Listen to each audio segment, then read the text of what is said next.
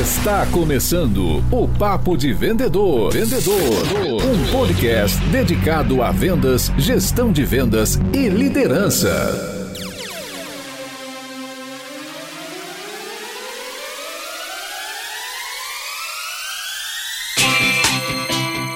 Olá, supervendedores, tudo bem? Estamos começando mais um episódio do Papo de Vendedor. Hoje é oficialmente o primeiro episódio da segunda temporada. Eu sou Leandro Munhoz e aqui no meu lado está Daniel Mestre. E aí, pessoal, como é que tá essa força? E aqui com a gente está Randall Neto. Randall, seja muito bem-vindo ao Papo de Vendedor. Muito obrigado pelo convite, Leandro, Daniel Mestre, que eu já entrevistei no podcast lá do Evo, agora retribuiu o convite. Super vendedores é o que todo mundo deveria ser, né? Vamos ver qual é que é aí, cara. Vamos entender hoje o que é copywriting e por que, que os super vendedores dominam essa técnica. Então, o Randall, que é um baita especialista copywriting, produtor de conteúdo, vai trazer este tema aqui no episódio de hoje. Tamo junto? E olha só, 2021 chegou e chegou com novidades. Nós estamos lançando a newsletter do Papo de Vendedor. É uma newsletter semanal, então toda sexta-feira às 7 horas da manhã você vai receber no seu e-mail as últimas notícias do mundo das vendas, aquilo que foi publicado no YouTube, no nosso podcast, notícias e informações para te ajudar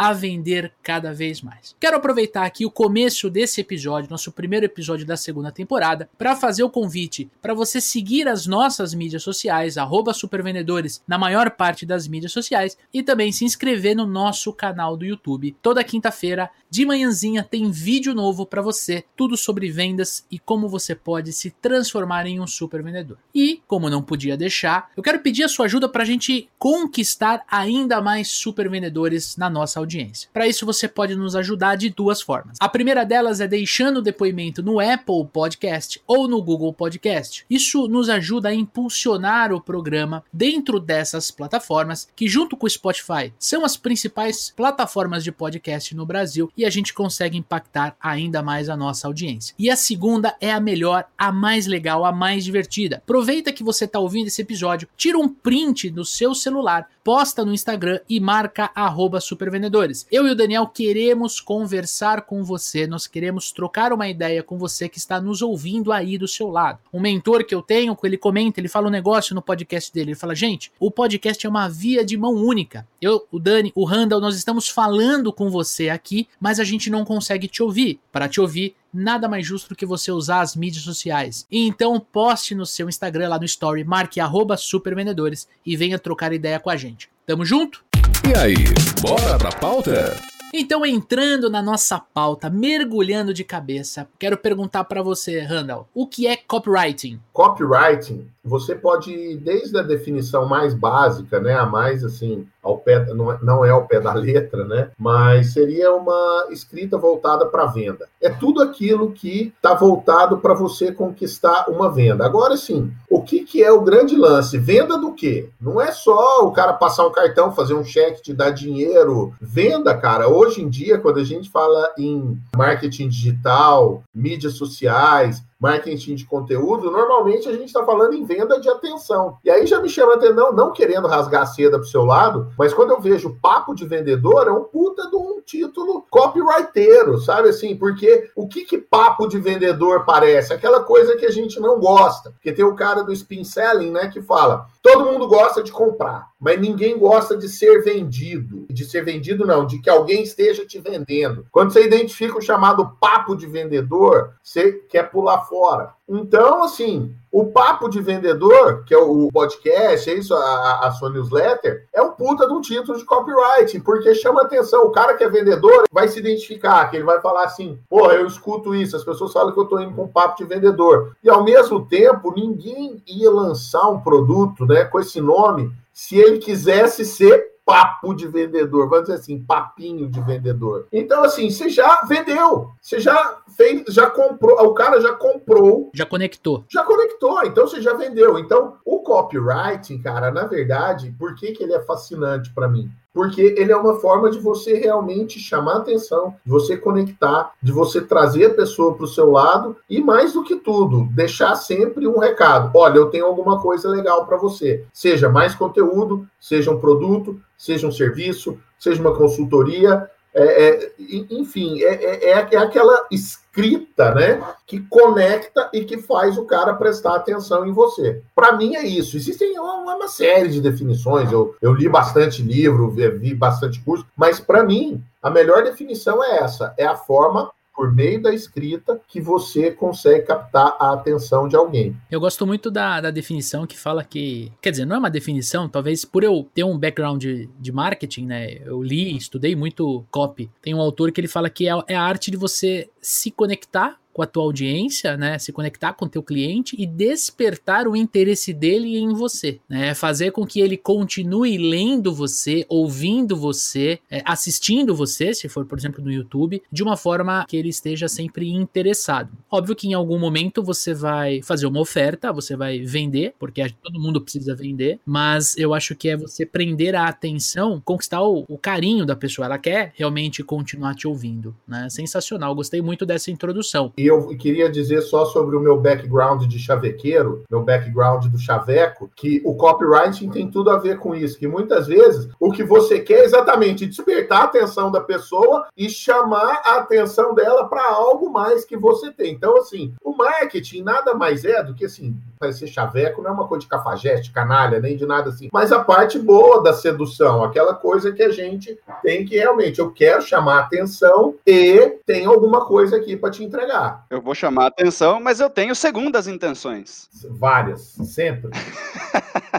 o copywriting, ele tá muito conectado ao nosso poder de comunicação. É, eu queria, antes da gente partir para o nosso próximo tópico aqui da pauta, eu queria explorar um pouquinho isso, né? Porque a comunicação, ela pode ser uma comunicação como essa, somente voz, ou no telefonema, enfim. Ela pode ser uma comunicação onde nós estamos nós três na mesma sala, presencialmente, então a gente tem a, a voz, a gente tem a imagem, a gente tem a nossa audição, a gente tem todos os. Bom, o ouvinte que assistiu os nossos episódios sobre PNL, com certeza vai se conectar muito com quando a gente falou sobre rapport, quando a gente falou sobre o, o, o canal sinestésico, auditivo, visual. Mas o fato é, quando a gente olha para copywriting, né, para técnica de escrita, nós estamos nos comunicando, certo, Randall? Não, exatamente. E aí, cara, hoje em dia a gente precisou expandir as técnicas de copywriting para situações mais básicas do dia a dia. Porque uma coisa que você já deve ter passado por isso, seja em relações profissionais, seja em, em relação amorosa, seja em grupo de WhatsApp da família, é alguém dizer: ah, mas o WhatsApp não tem tom. Não, o WhatsApp não tem tom porque você não deu o tom para o WhatsApp. Porque dependendo da qualidade da sua saudação, da maneira como você chama a pessoa para conversar, de como você coloca o assunto, o WhatsApp tem tom sim. Sabe, você fala, e aí, tudo bem? Como é que tá? Tranquilo? Tá podendo falar agora? Quando você puder falar, você me avisa? E tal, não sei o quê. Ou assim, opa, beleza? Não, posso falar, Amanda. Então, eu queria conversar com você sobre aquele tal, tal, tal, tal, tal, que a gente, assim, você tá podendo falar agora? Quer dizer assim, você vai dando sinais para a pessoa de que quer conversar com ela e que ela esteja à vontade. Agora tem gente que pega o WhatsApp e fala, vamos fechar?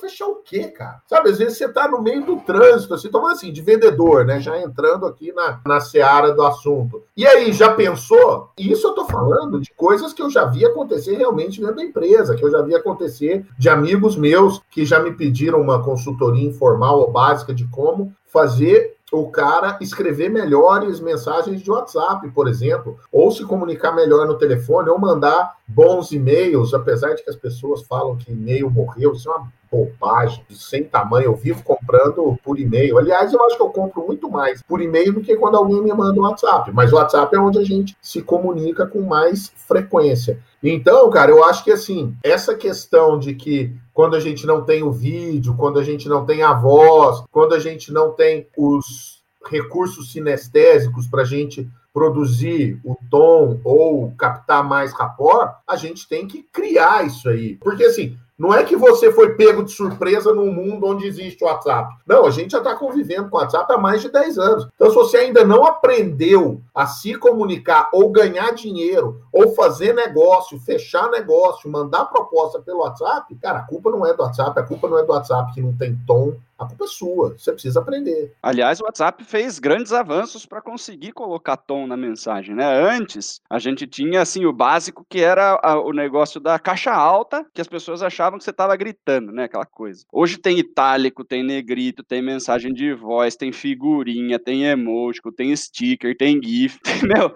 Com mais do que isso, cara, pelo amor de Deus, tem muita ferramenta para você conseguir colocar uma tonalidade, mostrar que você está fazendo alguma coisa mais séria, mostrar que você está brincando mostrar que você quer deixar o cara à vontade. Ferramenta não falta. O cara tá trabalhando para transformar essa, essa ferramenta, né? Até a mensagem, até a, a porra da videochamada. Hoje você consegue fazer pelo WhatsApp, né? Você botar a culpa na ferramenta é brincadeira. Quando a gente tinha só aquele negócio mesmo de minúscula e maiúscula, e as pessoas escreviam uma parte em maiúscula ali e aquele negócio pegava mal, porque não é que a pessoa tá tentando chamar atenção para aquele, aquele determinado pedaço do texto e o outro interpreta como que naquele momento você tá falando de uma maneira mais alta ou mais brava e tudo mais, e a interpretação vai por esse lado. Mas existem formas de corrigir e existe como você fazer isso da forma correta. Eu acho que assim, não querendo dar uma de chato, de Pasquale ou de qualquer outro tipo de coisa, mas escrever corretamente também é uma coisa que, que é, pode parecer o básico. E eu não estou falando a pessoa que erra uma ou outra vírgula, né?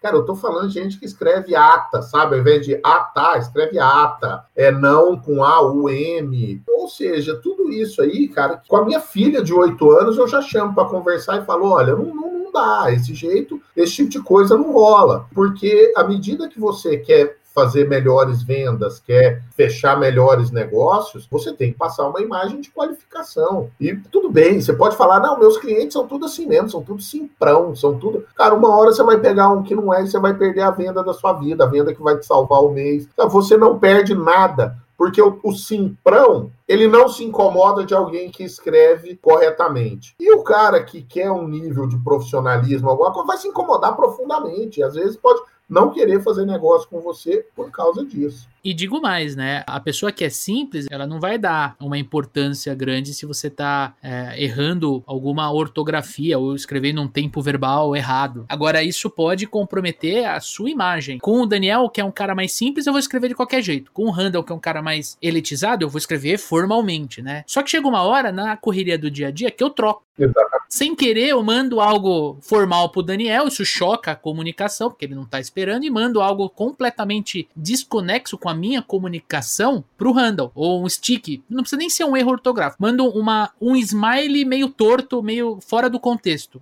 Opa, peraí. Então é, é, eu acho assim, escrever corretamente é mais do que uma obrigação, eu acho que tem que ser uma motivação do profissional. De novo, a gente fala do papo de vendedor, até o Randall brincou com o nosso nome, o amigo ouvinte que já acompanha nosso trabalho sabe que o nome do podcast é para provocar mesmo. Tanto eu quanto o Daniel, a gente cresceu ouvindo isso, né, Dani? Puta, lá veio o Leandro com esse papo de vendedor. Pô, tinha oito anos e já tinha papo de vendedor, então você imagina. E é, a ideia é provocar. Então, quando a gente vai conversar com um cliente, a gente precisa se portar bem, indiferente se ele é simples ou não. Óbvio, a gente adequa a comunicação, né? A gente não precisa usar formalidades com quem, de repente, não, não vende formalidade. Então, não tem problema. Agora, eu percebo, Randall, que na nossa audiência tem muita gente que busca pílulas mágicas. Eu gosto de chamar assim. Aquela pílula que ele tome plum, virou um copywriter, né, um cara que sabe escrever e tudo mais. E a gente ouve muito falar da, do lance de roteiro. Puto, o que, que eu tenho que falar? Será que eu tenho como deixar uma mensagem pronta no WhatsApp só para copiar e colar? Será que eu posso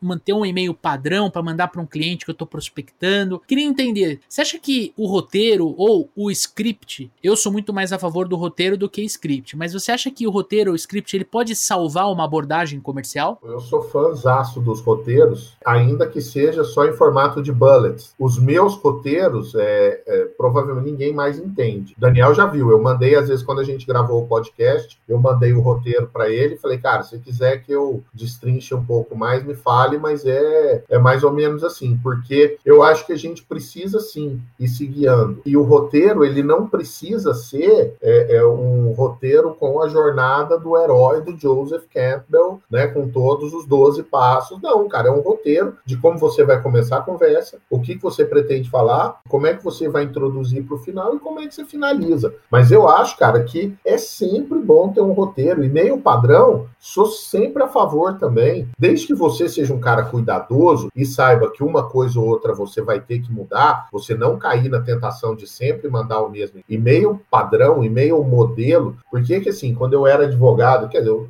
não sei se essas coisas a gente deixa de ser, mas quando eu trabalhava mais com advocacia, que as pessoas me pediam um modelo de contrato, eu ficava reticente. Por quê? Porque contrato é, é um instrumento para uma determinada situação. Ele pode até contemplar de uma maneira genérica, mas, cara, tem um ou outro detalhe que não, que é da, da situação em si. Interpretativo. Não, e outra, é, não vai servir nada para aquele momento. Aí você manda esse modelo, o cara falou, por que, que você colocou isso aqui? O cara vai falar, ah, porque está no modelo. Pronto, acabou o seu.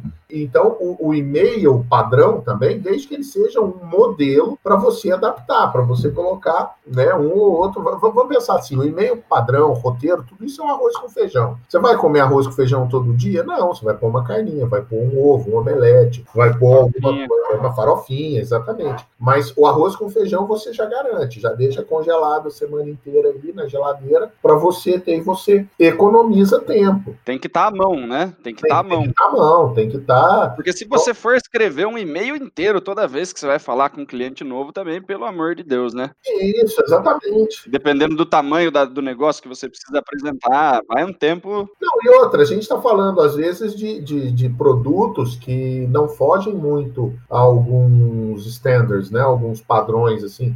Então você tem aquelas situações que se repetem, aqueles padrões que acabam ocorrendo com certa frequência. Você muda uma coisa, uma coisa ou outra. E da mesma forma o roteiro. Você vai gravar um podcast, todo podcast você faz um roteiro. Mas você não vai inventar roda a cada podcast que você vai fazer. Você vai tentar extrair alguma coisa do convidado ou da, da, da situação que, que aparece aí. Então eu sou um fã absoluto de roteiro. Uma coisa que surgiu na, na, na live que eu gravei a, a semana passada foi quando me perguntou se eu era a favor de depoimento depoimentos né, de alunos de academia, falei que eu sou um grande fã, desde que tenha um roteiro. Você dá um roteiro para o cara, o que, que o cara vai falar? O roteiro pode ser duas perguntas, pode ser uma pergunta, mas você dá um roteiro, você já quebra a timidez, você já quebra a insegurança, e é basicamente meio caminho andado, por assim dizer. Eu tenho uma técnica que eu acabo usando, acho que talvez eu nunca tenha falado dela, que é o seguinte: se eu tiver que escrever sobre o mesmo assunto, né? Vamos imaginar um e-mail que a gente está conversando. Se eu tiver que mandar três vezes o mesmo e-mail. O terceiro ele tem que virar um roteiro e ficar salvo no rascunho. Porque toda vez que eu tiver que mandar, eu posso resgatar no rascunho. Em 30 segundos é um Ctrl C, Ctrl V. Faço, evidente, a, a adaptação para o contexto da mensagem. Faço uma revisão. Eu não vou chamar o handle de Daniel. Ah, o que pode acontecer se você só der um Ctrl C, Ctrl V. E tento ali, dentro daquilo que eu conheço do meu, do meu prospect, do meu lead, né? Ou do meu cliente, eu tento trazer alguma, algum elemento que, que me conecte com ele. Que pode ser um smile, que pode ser um negrito, que pode ser, de repente, um, um contexto da onde a gente se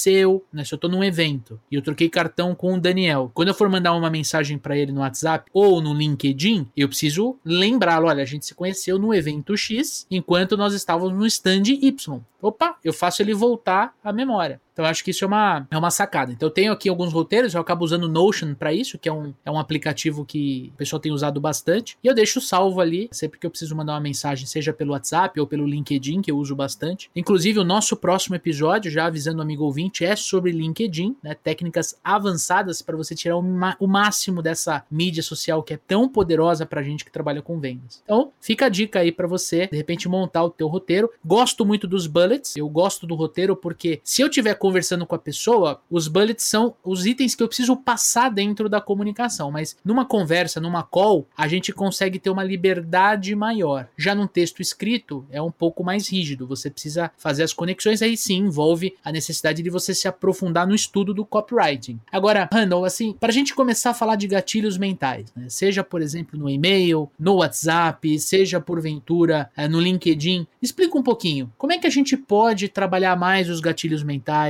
como é que a gente pode ter mais sucesso? Né? De repente o amigo ouvinte não está familiarizado com esse termo. O que, que são gatilhos mentais na tua visão como profissional? Isso aí é interessante porque quando eu comecei a escrever, igual eu falei, eu venho de um background de, do direito, né? Eu escrevia, que também é um copywriting no direito, você tem que convencer as pessoas também. E de escritor de ficção, onde você tem que provar que aquilo que está falando é minimamente verdade, tem alguma credibilidade. Para fazer a migração para o COP, tinha essa conversa toda do gatilho mental, eu olhava, putz, isso é picaretagem, meu. Isso aí é macumba, isso aí é, é coisa que assim, eu, eu, um tanto cético, mas eu fui estudar, fui ler. A Noara, inclusive, foi a primeira pessoa que trouxe algum material para eu ler isso aí. E aí, cara, eu acho o seguinte: é, é como eu, eu, eu gosto de, não só da neurociência, mas como estudos antropológicos e evolutivos, eu acho que a gente, quando aciona o cérebro réptil, né, aquele cérebro que a gente sabe correr para fugir ou lutar para sobreviver, eu acho que são as comunicações mais poderosas. Então, o que, que acaba acontecendo? Eu acredito em dois gatilhos, medo e ganância. Sabe assim, é, para mim são, são esses, esses gatilhos que funcionam. Aí você pode ir para o gatilho da urgência. Olha, corre que vai acabar. Gatilho da escassez, também é a mesma coisa. Não, gatilho da urgência, ah, se você não fizer agora, você vai morrer. O gatilho da, da escassez, ah, vai acabar. Essa, o problema, cara, é que gatilho mental é uma coisa que se você não sabe usar, o risco de você cair no ridículo é muito grande. Só fazer um adendo. Eu vi um cara colocando escassez em um e-book, cara. Eu preciso comentar isso. Cara, um e-book ele não tem cópia física. Como você vai colocar escassez no e-book, né? Últimos e-books disponíveis. Você fala, irmão, o que, que você tá querendo vender no seu e-book para fazer de um jeito desse, né, cara? Coisa mais absurda do universo, né? E daí ele reclama por que, que o e-book dele não vende. Essa é uma das questões.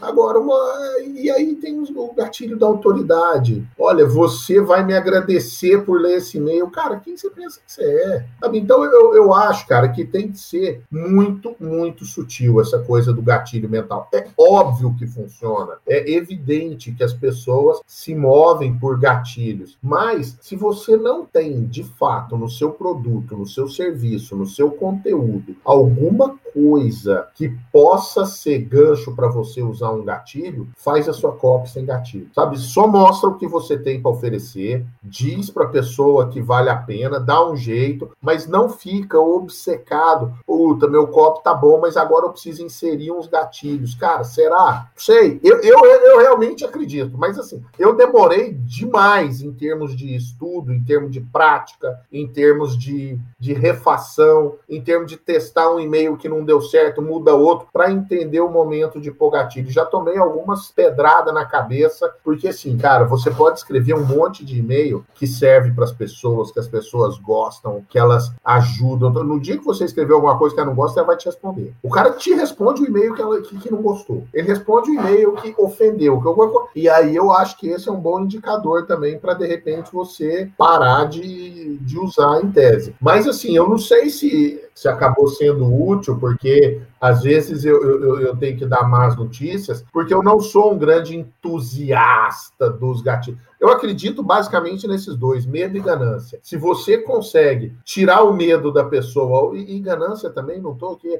não, você tem que ser ambicioso, não pode ser ganancioso, cara, que se foda. Use essa semântica, sabe? Ganância, assim, é vontade de ganhar mais. É querer crescer. ganhar um pouco mais de dinheiro, crescer e tal. Então, é, não, não, não, não, vamos se apegar também nessa, nessa semântica da, da, Sabe, não, você tem que falar time, não pode falar equipe, porque time não é a mesma coisa, bro. Eficiência é uma coisa, eficácia não, é a mesma coisa. Para de dom bullshit, para de falar merda. Sabe assim, aliás, esse é um gatilho mental bom usa o gatilho do não falar merda. Não fala o que você não sabe, não fica repetindo coisas só porque o outro falou, sabe? Já é um bom gatilho mental de, de, de, de, continuar tendo a atenção das pessoas. Você vê que esses dois gatilhos que você falou, né? O medo e a ganância, foram ensinados para mim no meu primeiro treinamento de vendas, cara. Sei lá, 15 anos atrás. O primeiro treinamento que eu vi, o treinador falou assim: trabalhe sempre o medo de perder e a vontade de ganhar do seu cliente, usando técnica de vendas. Então você percebe que quando você vai falar de copy, a construção de um e-mail, a construção de uma mensagem de texto, e você seguia por esses dois, eu acho que você tem menos necessidade de controle. Porque se você vai para os seis principais, cara, seis é maior que dois. A chance de você rodar e confundir e colocar os pés pelas mãos, né? Como fala meu avô, é muito grande. Então, se você for, você como vendedor, é falando de vendedor para vendedor, se você for no medo de perder e na vontade de ganhar,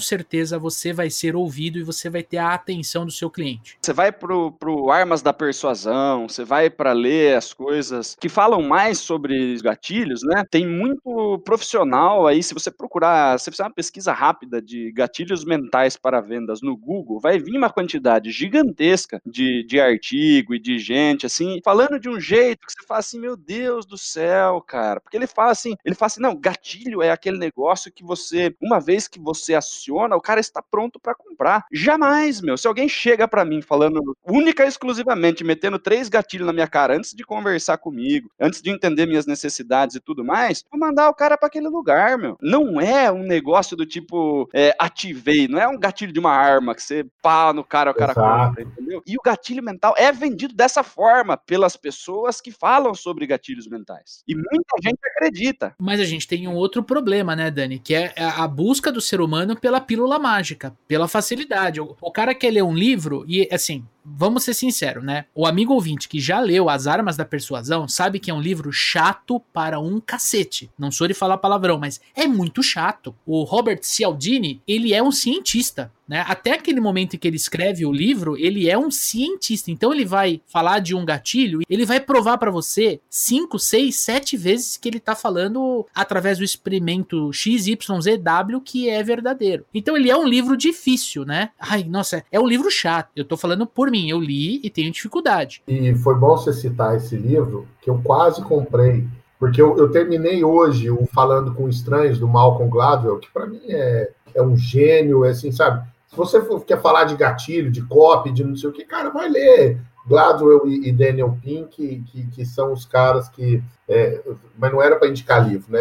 Tô brincando. Não, tranquilo. O Falando com Estranhos, ele é um livro extremamente indicado para vendedor, porque fala que a gente julga estranho, ou seja, aquela pessoa que não é a gente, a gente tende a pôr a culpa nele quando alguma coisa não dá certo, a gente tende a achar que ele é que não entendeu a gente, que ele é que faz tudo diferente. E um dos capítulos é, é, é sobre agentes do FBI, é, é, como que esses caras é, enganam os outros e tal. E cita o Cialdini, cita as armas da persuasão. Quando eu fui nas notas de rodapé que eu fui ver, eu falei, cara, isso aí não é para mim. Isso aí é para neurocientista, é para outro tipo de cara. É uma outra coisa, porque armas da persuasão Cara, é para você arrancar segredo de terrorista. Eu não quero arrancar 30 reais de você numa assinatura de software. Então, assim, as pessoas gostam do nome gatilho mental, porque, como o Dani falou, dá a impressão de ser uma coisa rápida, um trigger, né? Aperta a bala, sai. Mas não sabem que para você ser esse cara que aciona o gatilho, cara, anos e anos de treinamento, de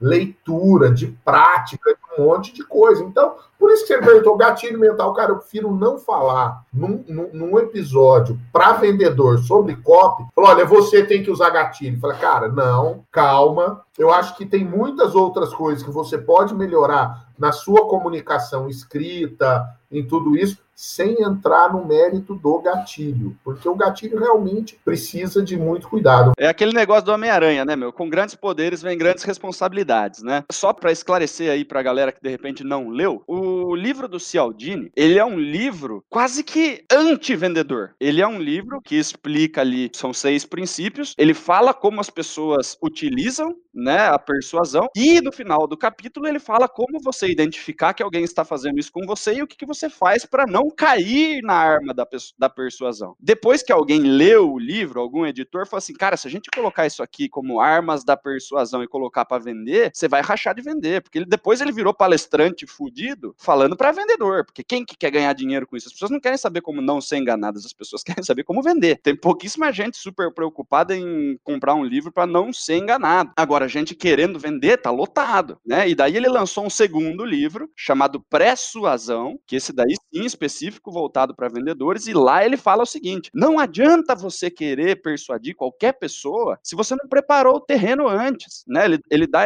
o exemplo de, de jardinagem. Ele falou, cara, a melhor semente do mundo, se você colocar num, num solo merda, se você jogar no deserto e achar que vai sair uma árvore maravilhosa, não vai. É a mesma coisa que você pegar o melhor gatilho do mundo e dar um tiro numa pessoa que nunca ouviu falar de você, que não, você não sabe se precisa ou não do seu produto e tudo mais. Simplesmente você gastou bala à toa, né? Então o que, que você precisa fazer? Preparar o terreno, conversar com a pessoa, entender a necessidade dela. Quando ela tiver a ponto de bala, aí você usa o gatilho e talvez isso facilite a venda. Agora, o pessoal acaba usando esse negócio, não, coloca gatilho, mete gatilho que gatilho vende. Principalmente quando se fala de, na internet, né, no marketing digital, onde você não sabe se a pessoa está pronta ou não. Você não sabe absolutamente nada sobre a pessoa. Seu papel é fazer ela continuar lendo aquele texto, chamar a atenção, apertar um botão para ser atendido por você e tudo mais. Agora, as pessoas ficam tentando usar gatilho, gatilho mental em venda presencial muito cedo, cara, e depois reclama que não deu certo. Daí fala que gatilho não funciona. Não, é uma arma na mão de uma pessoa que não sabe manusear uma arma, bicho, só vai dar merda. Mesmo. O que eu falo do, do livro do, do Robert Cialdini é que realmente as pessoas elas acabam comprando o livro pelo título. Exato. Entendeu? É o que você falou, é, eu vou ter aqui seis armas que eu vou poder usar quando eu quiser. É muito mais sobre a mentalidade de quem compra o livro do que sobre o autor a minha crítica. Eu acho que se você lê e você interpreta e você cruza com o teu contexto, é uma coisa que eu sempre falo em todos os episódios, o vendedor tem que ter contexto, ele tem que ter o histórico dele, ele tem que ler outras coisas. O Randall acabou de passar duas excelentes dicas que pode trazer uma outra visão sobre gatilhos mentais, sobre copy, sobre comunicação. Cabe a gente absorver isso, ouvir, buscar conhecimento e aprofundar. E aí sim, tem um momento, quando a gente fala de vendas, né, vamos trazer isso para nossa realidade, é quando a gente faz a apresentação da proposta de valor e usa uma técnica de fechamento para você conduzir a venda para o fechamento, para a conclusão do negócio em si, uh, você vai usar um dos gatilhos, o medo de perder, a vontade de ganhar, que é o motivador da ambição. Você pode, se você for genuíno, você pode usar tá acabando o estoque. Se você tiver em estoque, não vamos falar do e-book aqui que o Dani comentou. Quem trabalha com distribuição usa muito estoque, logística. Ó, se, ó agora são quatro da tarde. Daqui meia hora minha logística fecha para pedidos, eu só vou poder colocar o seu no dia seguinte. Isso é uma técnica de escassez adaptada para o modelo de distribuição e que funciona pra caramba, gente. Urgência também. Hoje é dia 29, no dia, no dia 1 do mês que vem a tabela pode sofrer um reajuste. São coisas genuínas. Aí sim, né? aí é legal. Aí eu acho que é super positivo. Sem dúvida. Eu, e, e eu acho que assim,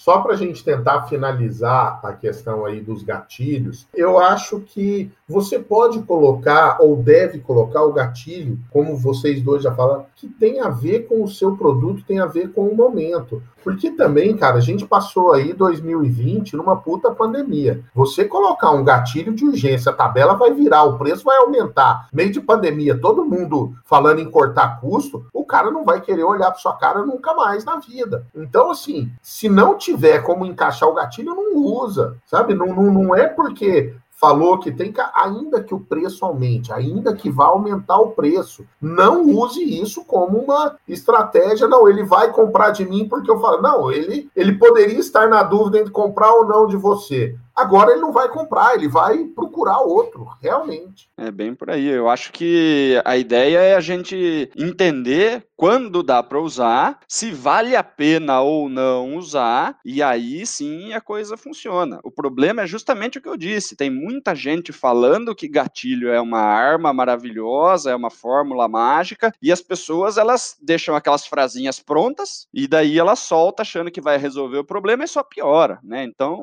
não tem muito a fazer. Agora, partindo aí para mais um tema aí, o vendedor que tem dificuldade em escrever, seja uma proposta comercial, um e-mail de follow follow-up, uma mensagem no WhatsApp e tal. O que, que você, Randas, recomenda para esse cara, para ele com, começar a escrever melhor, né? O cara, ele tá ouvindo a gente aqui, a gente já falou um pouco sobre o WhatsApp, já falamos um pouco sobre e-mail. Ele pode falar, poxa, eu escrevia, de repente abreviava algumas coisas, o Randall já falou que não é desse jeito e tal. Como que ele pode fazer para começar a caminhar em direção de uma escrita mais bacana e tudo mais? Eu não conheço outra maneira de fazer isso que não seja lendo. Agora sim, ah, vai indicar livro e tal. Cara, eu vou indicar livro sempre. Eu falei aqui do Falando com Estranhos, do Gladwell, né? E citei o Daniel Pink, mas já que a gente está no papo de vendedor, eu não posso não citar, eu devo recomendar com veemência. Ler Vender é da Natureza Humana. Ele tem duas traduções, duas editoras fizeram, então eu não sei, tem um que é,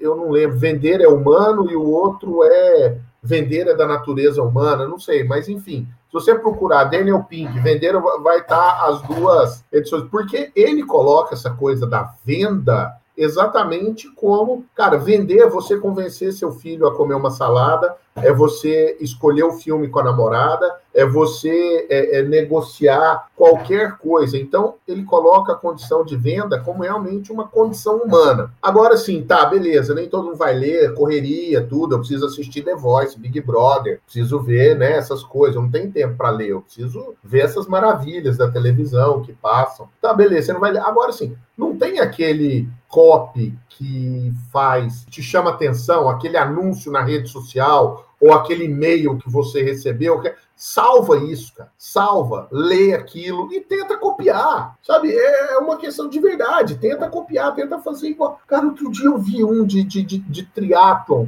é, que, que, é maravilhoso. Eu acho que foi o copo mais lindo que eu já vi. Que assim, do, de um amigo meu que tem uma assessoria de corrida. Eu não sei se foi ele que escreveu, se foi um gênio da publicidade, mas ele fala assim: a vida passa muito depressa. Por isso, vá fazer triatlon. Que assim, nada deve ser deve dar a impressão de que o tempo não passa do que fazer uma prova de triatlo, né? Deve durar quatro horas, mas na verdade deve, deve durar 200. Cara, você olha aquilo e fala, puta que pariu, que genial, sabe? Então, assim, você deve ser impactado por umas três ou quatro dessas por dia. Então, salva. Cara, o Instagram tem um recurso, salvar conteúdo. Salva aquilo sabe? E ler para fazer mais tarde. Eu vivo fazendo isso. Cara, que desgraçado esse cara que escreveu aqui, que fez o que eu queria fazer. Então, assim, porque eu realmente não consigo imaginar como que a pessoa pode melhorar a capacidade de escrita dela se não for lendo e praticando né? Porque não adianta só ler. Você tem que ler e escrever. Mas você não melhora só escrevendo. Porque se você não tem repertório, se você não sabe como que é a coisa bem escrita, você vai escrever mal a vida inteira. Você só vai escrever. Falta vocabulário. Vocabulário,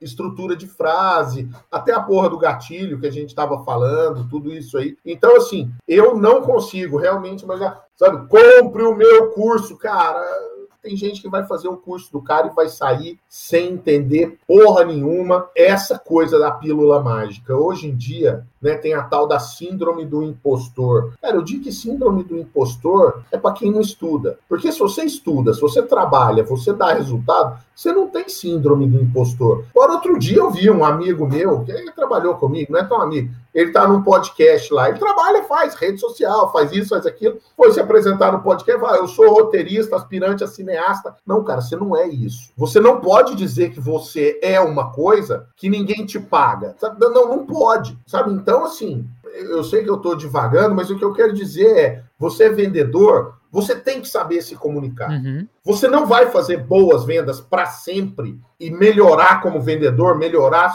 seus ganhos, melhorar dentro da empresa, melhorar se você não tiver uma boa comunicação. Pode ser que até aqui você tenha conseguido. Chegou aqui no carisma, no blá blá blá, no papo, no não sei o quê, mas cada vez mais esse corte aí, uma hora vai passar por você. Você pode sair de uma empresa e até para conseguir um emprego você vai ter que se comunicar bem. Então, assim, você precisa disso. Tem, um outro livro, Marshall Goldsmith, que é What Got You Here Won't Get You There. Sabe, não é porque o que você fez certo até aqui que vai continuar. Não, cara, tenta fazer melhor, tenta descobrir. E se comunicar, você não precisa ser um copywriter, mas tenta ver como um copywriter escreve e imita. Perfeito. Mas vai ter um, um, um, exercício, vai ter um exercício de busca, de salvar, de ler aquilo. E aí você tenta copiar na cara dura, velho. Se você vende software, você viu, viu um, um, texto bom de filtro de água que paga por mês, tenta dar, pratica estuda e pratica. Essa lição ela é poderosa. Não adianta você querer aprender a surfar se você só ficar na areia. Ah, eu vou ser o melhor surfista da praia, eu vou saber todo o movimento certo, a hora, o gingado, mas se eu não entrar no mar e testar tudo isso, eu não vou surfar. E eu não vou ser o surfista da praia. Então esse, esse é um contexto, é um insight poderosíssimo, né? Você pratica e melhora, pratica e melhora. E sempre com humildade, eu com meu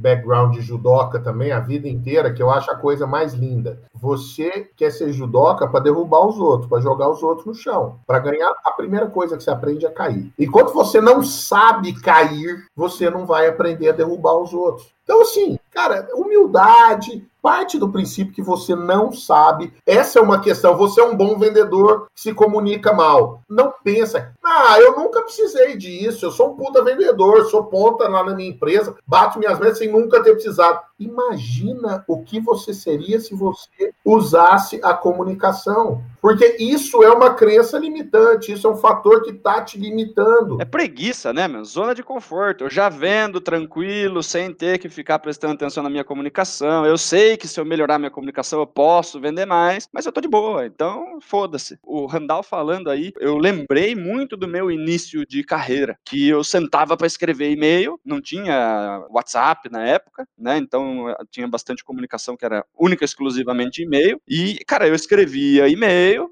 ao invés de mandar para o meu cliente, eu mandava para o meu supervisor, para o meu gestor, para o dono da empresa. E aí, cara, tá bom, você tá conseguindo entender o que eu tô querendo dizer? O que, que você mudaria? Aí vinha vírgula, vinha acento, correção ortográfica e tudo mais, porque eu não era uma pessoa que lia muito no começo da minha carreira. Aí vem sugestão, vem, cara, essa frase aqui não entendi nada do que você tava querendo falar e tudo mais. Aí você vai mudando, vai mudando, vai. Cara, vai e volta o e-mail quatro ou cinco vezes. Beleza, chegou no e-mail que tá bacana, você manda para o seu cliente. Aí faz como o Leandro falou, deixa ele meio salvo ali, depois você troca o nome das pessoas, altera as quantidades, vê o que, que precisa ser feito e manda o e-mail de novo. Mas, cara, se você não tá seguro com o negócio, puxa, acabei de começar a escrever, eu não fazia esse negócio. Manda para sua namorada, manda para o seu amigo, manda para o seu gerente, manda para o seu pai, manda para sua mãe. Estão conseguindo me entender? Você compraria esse negócio? Você ficou curioso para saber do que se trata? É simples feedback, cara. Simples feedback, entendeu? Porque quando a gente lê, né? Minha filha tá com seis anos, ela tá escrevendo. Eu incentivei ela aqui a escrever cartão de Feliz Ano Novo para todo mundo da família. Eu peguei as cartinhas para ler, um monte de erro, palavra escrita junto uma da outra. Eu falei assim, leia para mim, Júlia. Ela lê perfeito, cara. Ela lê como se tivesse certo, foi ela que escreveu. Então a entonação, a,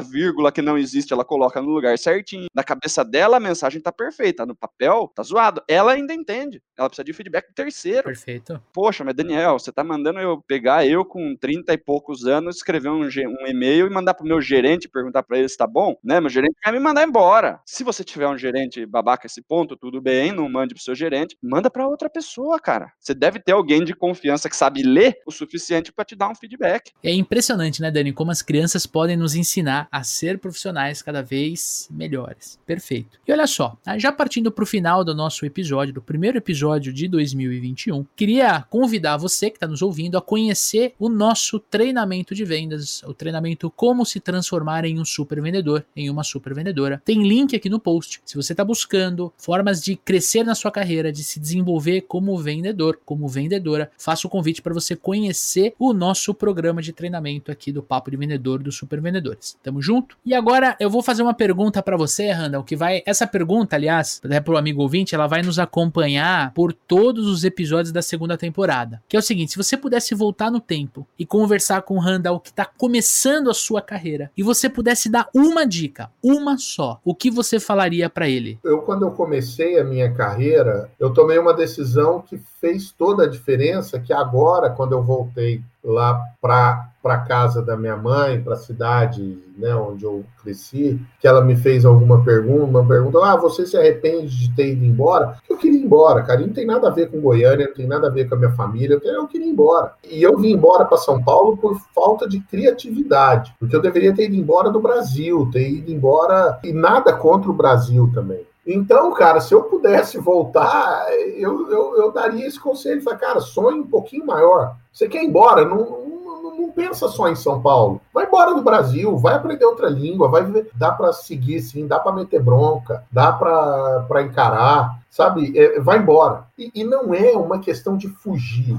Sabe, às vezes esse movimento, ele tem um, um, tentando ser filosófico, ele tem um quê de fuga, um quê de busca, mas não é fugir, Cara, a gente tem que ser movido a ir embora. A gente não pode, nada contra quem faz isso, né? tem vários amigos que são. Eu não sei que a gente não pode morrer na cidade que nasceu, sabe? Eu, eu, eu acho estranho isso, cara. Sabe? Assim, tem que morar, tem aquela coisa do filtro solar do Bial, mora em Nova York até não ficar duro, vai para São Francisco. Mas nem todo mundo consegue fazer isso. Mas o americano eu acho muito louco, porque ele faz universidade em um lugar provavelmente fora de onde ele nasceu, onde ele viveu a infância, essas coisas. Aí depois vai arrumar um emprego em outro lugar. E o que é legal é que ele torce pro time onde ele mora. Ele não torce pro time de infância. Sabe? Essa construção de caráter. Ah, você tá dizendo que time tá, faz, faz parte do caráter, sim. Filho tem que torcer pro time do pai. Óbvio, cara, isso é obrigatório. Mas assim, sabe, essa coisa eu, eu, eu diria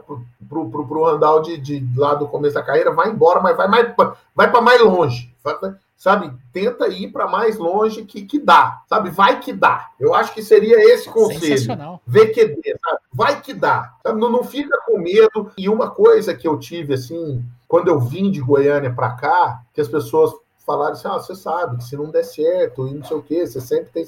Cara, eu queimei meus navios, eu cheguei aqui igual os conquistadores espanhóis. Eu, eu não volto, sabe assim, e nada contra, de novo não é Goiânia, não, assim, eu não volto. É um movimento de. E se bem que agora eu fui, cara, e tive lá com a minha mãe no meio do mato, fomos para o interior do. Eu falei, cara, até que dava para morar aqui, mas com o coração um pouco mais em paz. Fiz minha jornada e tal. Então eu acho que assim, cara, sem querer ser muito piegas nem nada, a vida é jornada, cara. Então a gente tem que ir, tem que ir, tem que tentar, tem que fazer. E assim, eu fiz uma transição de carreira, não tem quatro anos que eu deixei de ser advogado e tal, e mudei para virar produtor de conteúdo, copyright, isso aí é uma outra fuga também, também fugir de onde eu estava. Aí já é uma coisa menos geográfica e mais pessoal, mas assim, é isso, cara. Eu vai que dá. Mas não tem a ver com fuga, né, Randas? Quando você fala desse jeito, eu entendo muito mais essa sua dica do tipo, não fique na zona de conforto. E eu não tô falando pra você sair da zona de conforto de estudar, eu tô falando vai para um lugar completamente desconhecido, onde você precisa fazer tudo, construir tudo de Exato. novo, entendeu? Tem gente que pode ver isso como fuga, tem gente que vê isso como loucura, tem gente que vê isso como querer abandonar as raízes e tal, mas cara, quando você faz um movimento de mudança, seja de carreira, seja de cidade, você pode mudar de cidade cidade fazer exatamente o que você estava fazendo em outra cidade, continua na zona de conforto também, bicho, entendeu? Então, assim, se você tem esse negócio de, de desafiar status quo, isso daí trabalha muito no crescimento pessoal, né, cara? Quando você muda de carreira, quando você muda de empresa, quando você muda de cidade, né? E que nem o Randas falou, puta, devia ter ido para outro país, devia ter ido aprender outra língua, outra cultura. Todo mundo que tem esse costume de, de viajar exterior, né? Eles falam, cara, não é porque eu quero aprender outra cultura, é porque eu quero ter outra cultura para comparar com a minha. Eu quero entender o tamanho tamanho do negócio, né? O tamanho do universo, né? Então, super bacana, Randas. Curti pra caramba aí. Sensacional. E, Randas, me diz uma coisa, o amigo ouvinte que quer se conectar com você, qual é o melhor canal? Randall Neto, R-A-N-D-A-L-L, normal, Randall Neto, é, né, no Instagram, arroba Randall Neto, no Facebook me acha como Randall Neto também. LinkedIn? No Instagram, no LinkedIn, Randall Neto também, sempre Randall Neto. E eu tô sempre, eu sou bem ativo nessas redes sociais, nem sempre trazendo coisas agradáveis. Às vezes o pessoal me chama de polêmico, né? Faz parte. Eu gosto da conversa, eu gosto da, da dialética, da construção, do conflito, né? Então, do conflito de ideias. E o pessoal me acha, quiser saber um pouco mais, trocar mais ideia sobre produção de conteúdo, sobre copy, sobre tudo isso, tô lá produzindo, falando dos meus filhos, do Palmeiras, de filme, de qualquer coisa que me venha à mente, que é uma das críticas que eu recebo dos meus mentores, que eles falam: ah, mas o cara vai te contratar, entra no seu LinkedIn, no seu Instagram, no LinkedIn nem tanto. Mas no Instagram vem aqui, cara, as pessoas me contratam muitas vezes exatamente pelo que eles veem ali. Não, esse cara é o que eu quero para escrever para minha empresa. Então, por enquanto tem dado certo. Maravilhas, Randa, obrigado pela sua participação aí brilhante no nosso podcast. Para o nosso amigo vendedor aí, nosso querido ouvinte, feedback de sempre, cara. Críticas, sugestões, xingamentos, manda pra gente, manda pelo e-mail, manda pelo arroba supervendedores no Instagram. A gente quer conversar com vocês, sugestões de pauta, sugestões de convidados, enfim, estamos construindo esse podcast para vocês. Nada mais justo do que vocês participarem dessa construção com a gente. Maravilha? Próximo programa vamos falar sobre LinkedIn, né? Como usar essa ferramenta para aumentar suas vendas, a forma como o mercado te enxerga, a forma como você pode crescer na sua carreira. Então já sabe, se você está nos ouvindo aqui no Spotify, aproveite para assinar o nosso canal aqui no Spotify, assim você recebe a notificação do nosso novo episódio. Tem episódio saindo semana sim, semana não, sempre às segundas-feiras às 7 horas da manhã. Tamo junto? Forte abraço, boas vendas e sucesso!